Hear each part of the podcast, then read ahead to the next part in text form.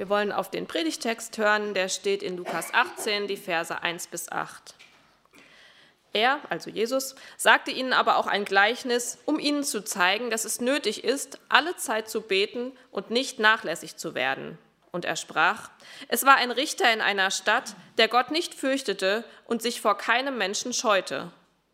Es war aber eine Witwe in jener Stadt, die kam zu ihm und sprach, schaffe mir Recht gegenüber meinem Widersacher. Und er wollte lange nicht. Danach aber sprach er bei sich selbst, wenn ich auch Gott nicht fürchte und mich vor keinem Menschen scheue, so will ich doch, so will ich dennoch, weil mir diese Witwe Mühe macht, ihr Recht schaffen, damit sie nicht unaufhörlich kommt und mich plagt. Und der Herr sprach, hört, was der ungerechte Richter sagt. Gott aber wird er nicht seinen Auserwählten Recht schaffen, die Tag und Nacht zu ihm rufen, wenn er auch lange zuwartet mit ihnen? Ich sage euch, er wird ihnen schnell Recht schaffen. Doch wenn der Sohn des Menschen kommt, wird er auch den Glauben finden auf Erden? Auch von mir. Einen schönen guten Morgen euch allen. Ähm, ich weiß nicht, wie so eure Woche war. Meine war sehr voll. Und deshalb finde ich den Gedanken immer so richtig spannend. Meine Woche beginnt nicht mit dem Montag. Meine Woche beginnt nicht mit einem blöden Arbeitstag und ich muss mich wieder auf die Arbeit zwängen oder ich muss mich wieder in die Schule setzen, sondern meine Woche möchte ich am Sonntag starten. Ich möchte mich am Sonntag auf Gott konzentrieren und aus dieser Ruhe heraus möchte ich in die Woche starten. Und wenn man sich das äh, geschichtlich so ein bisschen anguckt, dann ist der Sonntag nie der letzte Tag der Woche gewesen sondern es war der erste Tag der Woche. Jesus ist am ersten Tag der Woche auferstanden und das ist das, was wir feiern. Und deshalb äh, möchte ich euch das einfach bewusst nochmal ins Herz legen. So am Anfang kommt am Sonntag, am ersten Tag der Woche zur Ruhe und ladet einfach alles bei Gott ab. Lasst euch erfüllen und startet dann so in die Woche. Ähm, die Annemarin hat das gerade schon vorgelesen. Es ist relativ eindeutig, dass es ums Gebet geht und äh, deshalb möchte ich eine kurze Zeit der Stille zum Anfang haben. Ich lade euch ein, äh, selber vor Gott zu treten, selber zu beten, alles aus der vergangenen Woche vor Gott zu legen, was euch noch beschäftigt und auch schon mal alles hinzulegen, was in der nächsten Woche so auf euch zukommt, ähm, damit ihr euch voll und ganz auf Gottes Wort konzentrieren könnt. Ich schließe die Zeit der Stille mit einem Gebet ab. Vater, ich danke dir für diesen Sonntag. Ich danke dir für diesen Gottesdienst. Danke, dass wir hier bei dir zur Ruhe kommen dürfen. Danke, dass wir von dir lernen dürfen. Ich möchte dich bitten, dass du unser Herz auftust, dass wir wirklich auf das hören, was du uns sagst und dass wir das in uns aufnehmen. Ich möchte dich bitten, dass du diesen Gottesdienst einfach segnest. Amen.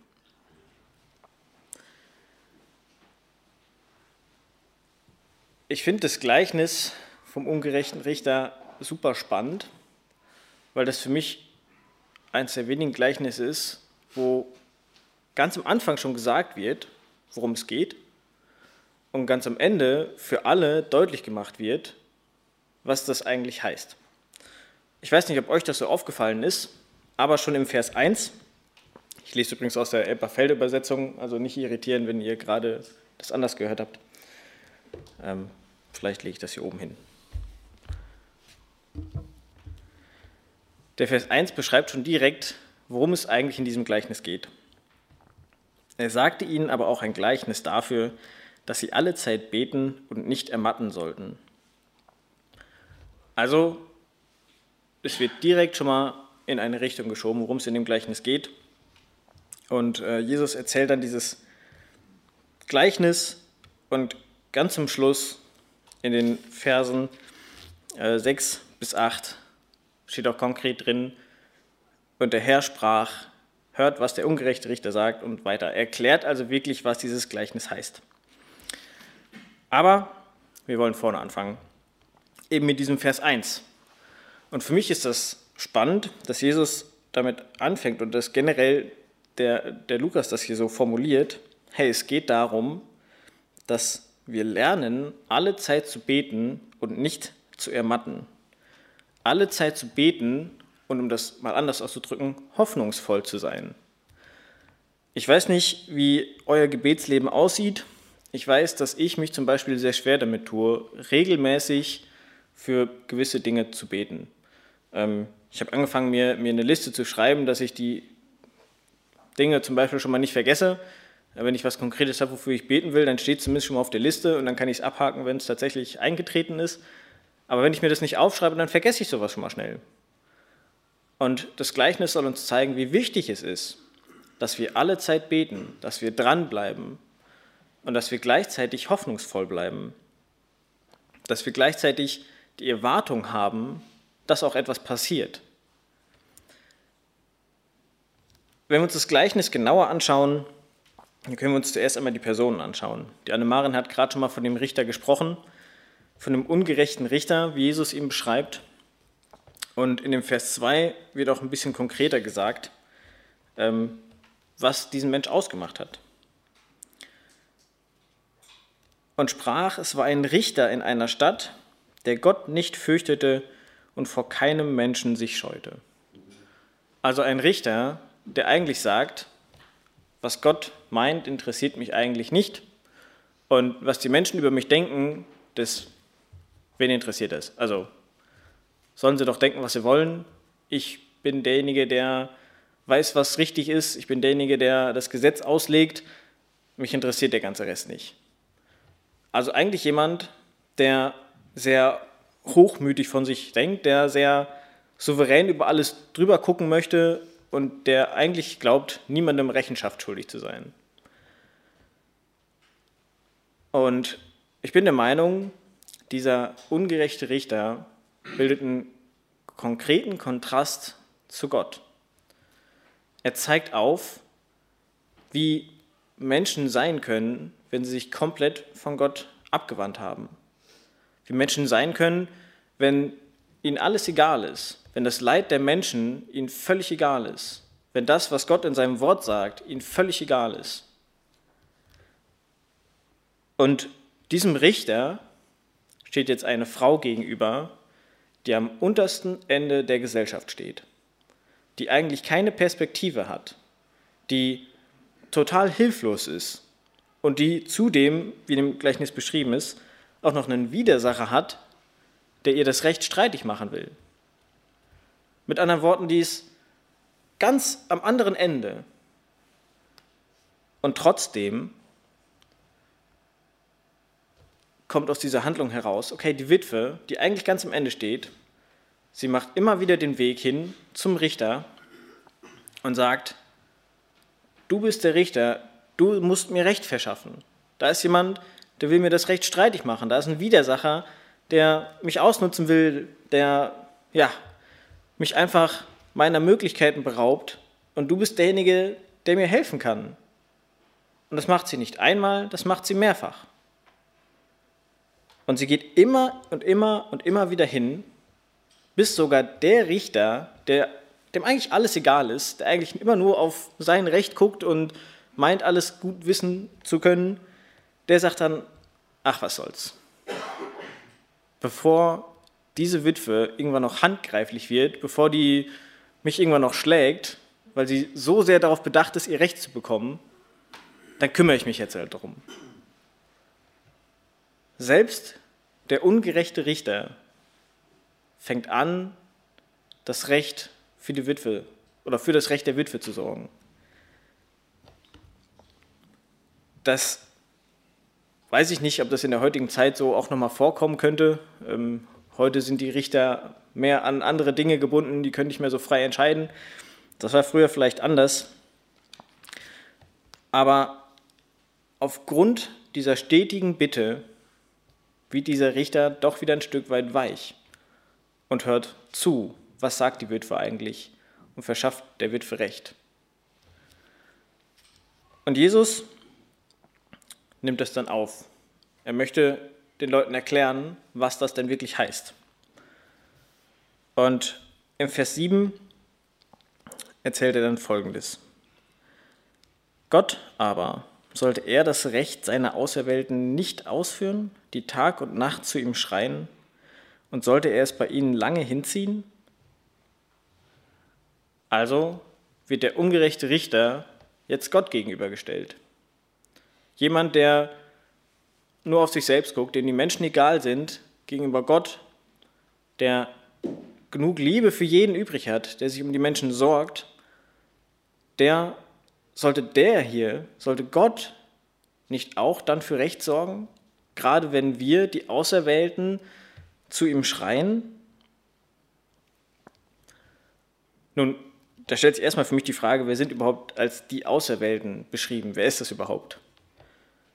Und ich glaube, dass das in erster Linie diejenigen sind, die ganz bewusst Jesus Christus ihr Leben anvertraut haben.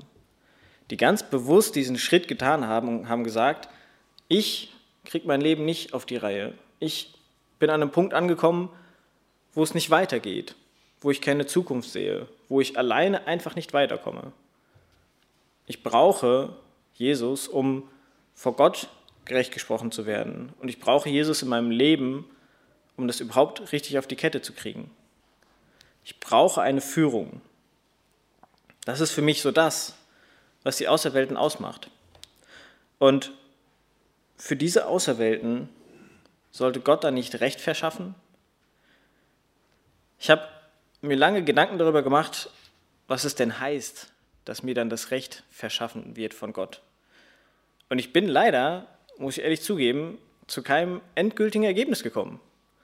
Ähm, eine, eine coole Vorstellung wäre es irgendwie gewesen, dass mein Gebet erhört wird äh, wenn ich also lang genug dafür bete, dass ich doch äh, den Sechser im Lotto mit Zusatzzahl, keine Ahnung, ich spiele kein Lotto, ähm, gewinne, dass dann Gott irgendwann sagt, ah, wenn er so lange darum bittet, dann mache ich das halt.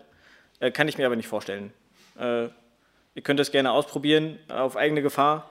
Äh, aber ich bin der Meinung, darum geht es hier in diesem Gleichnis nicht. Für mich geht es eher in dem Gleichnis darum, was, was wir denn erbitten können. Und dann kam mir so, so Sprüche im Kopf, okay, was ist denn mein Recht als Auserwählter, als Christ, als Nachfolger Jesu? Und dann kamen mir Verse in dem Sinn wie, ähm, äh, ihr habt das Recht, Gottes Kinder zu heißen. Ähm, ich äh, habe ein schönes Bibelprogramm, das hat mir dann gesagt, äh, ja, da steht zwar im Deutschen beides mal Recht, aber da stehen im Griechischen andere Wörter dahinter. Also das ich darf mich zwar Kind Gottes nennen und es ist ein Stück weit ein Recht für mich, aber es ist mehr so in die Richtung, hey, ich habe die Vollmacht, auch ein Kind Gottes genannt zu werden und ich bin Gottes Kind und nicht, ich habe das Recht darauf äh, und kann da sagen, hier, ihr müsst mir äh, mich so nennen oder so. Von daher, ich bin da nicht, nicht wirklich weitergekommen und ich lade euch ein, ähm, meine Fehlbarkeit einfach noch weiter zu prüfen und für euch ein bisschen zu forschen. Was heißt denn dieses Recht? Und meine Gedanken abschließend dazu sind, ich glaube, das Recht, was hier angesprochen wird, ist die Übereinkunft mit dem Willen Gottes. Dass wir lernen können, Gottes Willen zu tun. Und dass wenn wir Gottes Willen tun, er auch das uns im Leben wirklich zeigt. Dass wir das erfahren dürfen, dass er souverän ist. Dass wir nicht nur äh, wenn wir, wenn wir sterben, die Möglichkeit haben, im, im Himmel zu sein, bei Gott zu sein, sondern dass wir hier auf der Erde konkret erfahren, dass Gott souverän ist. Ich glaube, das ist der, der Ausdruck davon, dass Gott uns Recht verschaffen wird.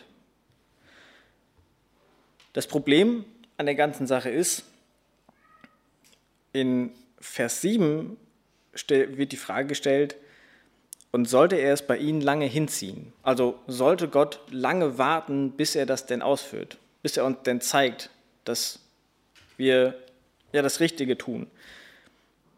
Aber im Vers 8 wird es dann auch nochmal aufgegriffen.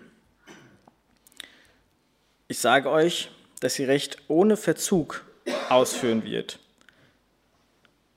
Ohne Verzug heißt für mich aber nicht sofort. Ohne Verzug heißt für mich so viel wie ohne weiteren Aufschub. Also es beschreibt nicht, dass wenn ich bete, dass sowas direkt umgesetzt wird, sondern es beschreibt, dass es so bald wie möglich umgesetzt wird. Und das finde ich ein Stück weit schade. Natürlich würde ich mir wünschen, wenn meine Gebete immer sofort erhört werden sollten, aber ich habe nicht die Weisheit Gottes und die werde ich auch nie bekommen. Und dann kann ich gar nicht beurteilen, ob das, worum ich bete, tatsächlich auch zum jetzigen Zeitpunkt das Beste ist. Und ich darf mich darauf aber verlassen, dass wenn ich darum bete, dass Gott es hört und dass er in seiner Weisheit weiß, wann der richtige Zeitpunkt ist. Und diesen richtigen Zeitpunkt wird er nicht nach hinten schieben. Diesen richtigen Zeitpunkt wird er nicht länger in die Zukunft schieben, um noch länger abzuwarten, um mich noch länger zu prüfen. Nein, er wird es genau zu dem Zeitpunkt tun, wo es frühest möglich ist, dass, dass der Weisheit Gottes auch entspricht. Das ist ein bisschen abstrakt, aber ich versuche es mal umzuschreiben. Gott wirkt, nein, ich muss das, ich habe ich hab ein Beispiel im Kopf, äh, muss ich euch leider sagen. Äh, ich bin ein Herr der Ringe-Fan, ihr wisst das vielleicht. Ähm, Gandalf ist ein Zauberer, der, der kommt äh, zu einem Geburtstag hin und er sagt dann, ein Zauberer kommt nie zu spät, aber ebenso wenig zu früh. Er kommt genau dann, wann er es beabsichtigt.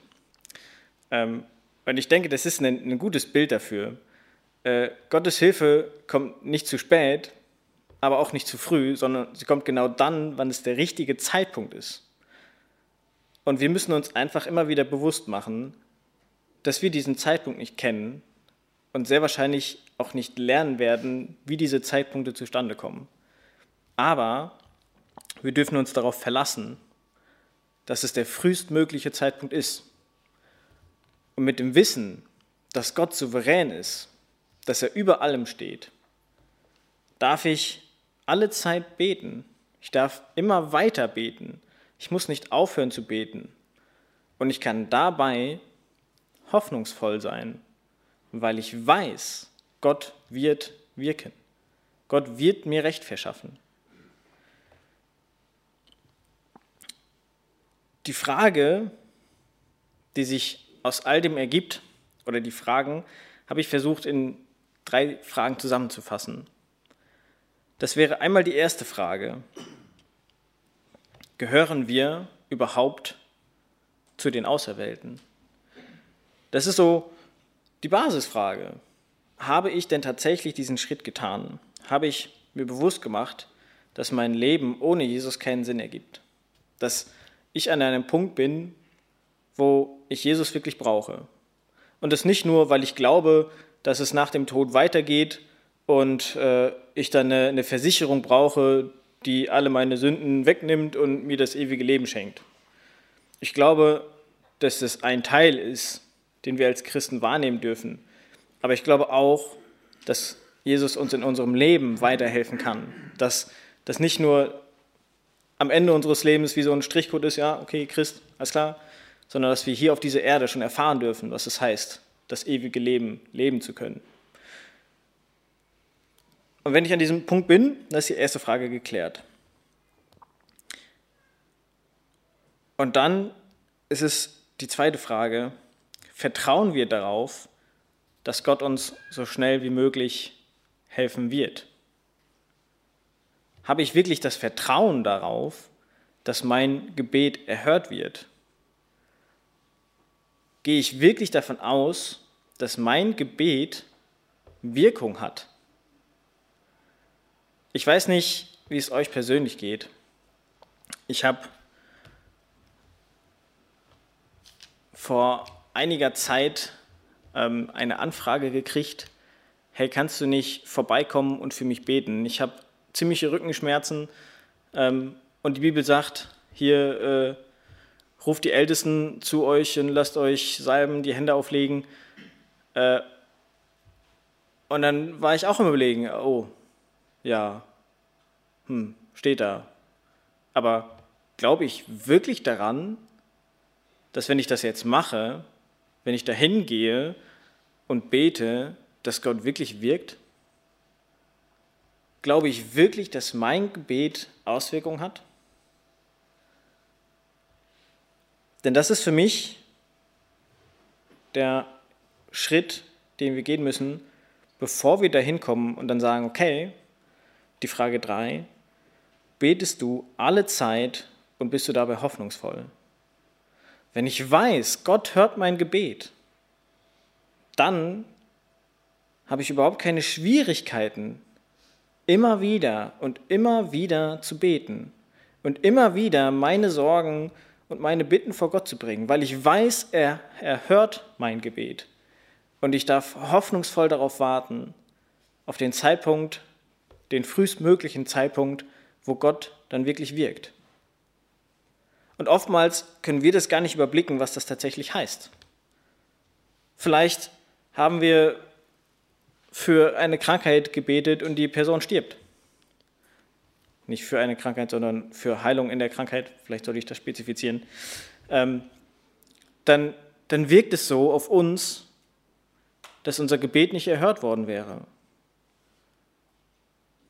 Aber wenn wir das Vertrauen darauf haben, dass Gott souverän ist, dann glaube ich, dass er auch das Richtige tun wird.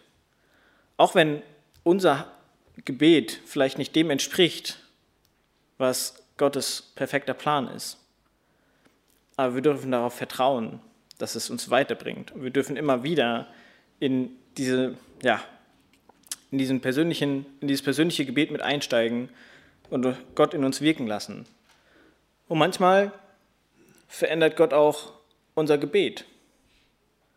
Wenn wir für eine bestimmte Sache beten und im Laufe der Zeit dann merken, so wie ich bete oder das, was ich möchte, das ist eigentlich falsch, dann verändert Gott uns und nicht die Situation. Und dadurch dürfen wir lernen. Und warum das ganze Thema Gebet wichtig ist, ähm, habe ich euch mal ein bisschen versucht, nochmal deutlich zu machen. Ich habe nur fünf Verse rausgesucht, äh, die mit Gebet zusammenhängen. Ihr dürft euch gerne mal auf die Suche begeben, wie viele Verse es tatsächlich gibt, die in der Bibel stehen, wo es darum geht, hey, bete oder bete häufig oder die generell vom Gebet sprechen. Das sind unfassbar viele. Ich habe nur ein paar rausgesucht. Einmal aus 1. Thessalonicher 5, der Vers 17. Sehr kurz, sehr eindrücklich, steht drin, betet unablässig fasst das ganz gut zusammen. Römer 12, Vers 12. In der Hoffnung freut euch, im Bedrängnis hart aus, im Gebet haltet an. Kolosser 4, Vers 2. Haltet fest am Gebet und wacht darin mit Danksagung. Oder Epheser 6, Vers 18. Mit allem Gebet und Flehen betet zu jeder Zeit im Geist und wacht hierzu in allem Anhalten und Flehen für alle Heiligen. Oder auch noch in 1. Johannes 5, Vers 14. Und dies ist die Zuversicht, die wir zu, die wir zu ihm haben, dass er uns hört, wenn wir nach seinem Willen bitten. Und ich möchte dich ganz bewusst am Ende dieser Predigt einladen. Ich möchte dich einladen, darüber nachzudenken, wie sieht es in deinem persönlichen Glauben aus? Ich lade dich ein, Wachstum zu erleben, wenn du dich herausfordern lässt, immer wieder ins Gebet zu gehen und darauf zu vertrauen, dass Gott das hört. Und darauf zu vertrauen, dass ja, Gott wirklich da ist. Und dann hoffnungsvoll beten zu können. Ich lade dich ein, dein Gebetsleben zu vertiefen. Es nicht nur oberflächlich zu machen, sondern wirklich tief reinzugehen dir wirklich Zeit dafür zu nehmen. Und ich lade dich ein, wirklich zu erfahren, dass Gott souverän ist, dass er alles in der Hand hat, dass er für keine Situation zu wenig Zeit hat und dass ihm keine Situation zu schwierig ist. Gott steht über allem und wir haben das Vorrecht, mit ihm wirklich sprechen zu können. Wir haben das Vorrecht, ihm alles hingeben zu können und entweder in der Situation wirken zu lassen oder uns verändern zu lassen. Ich möchte zum Abschluss noch beten und ich lade euch dazu ein, aufzustehen.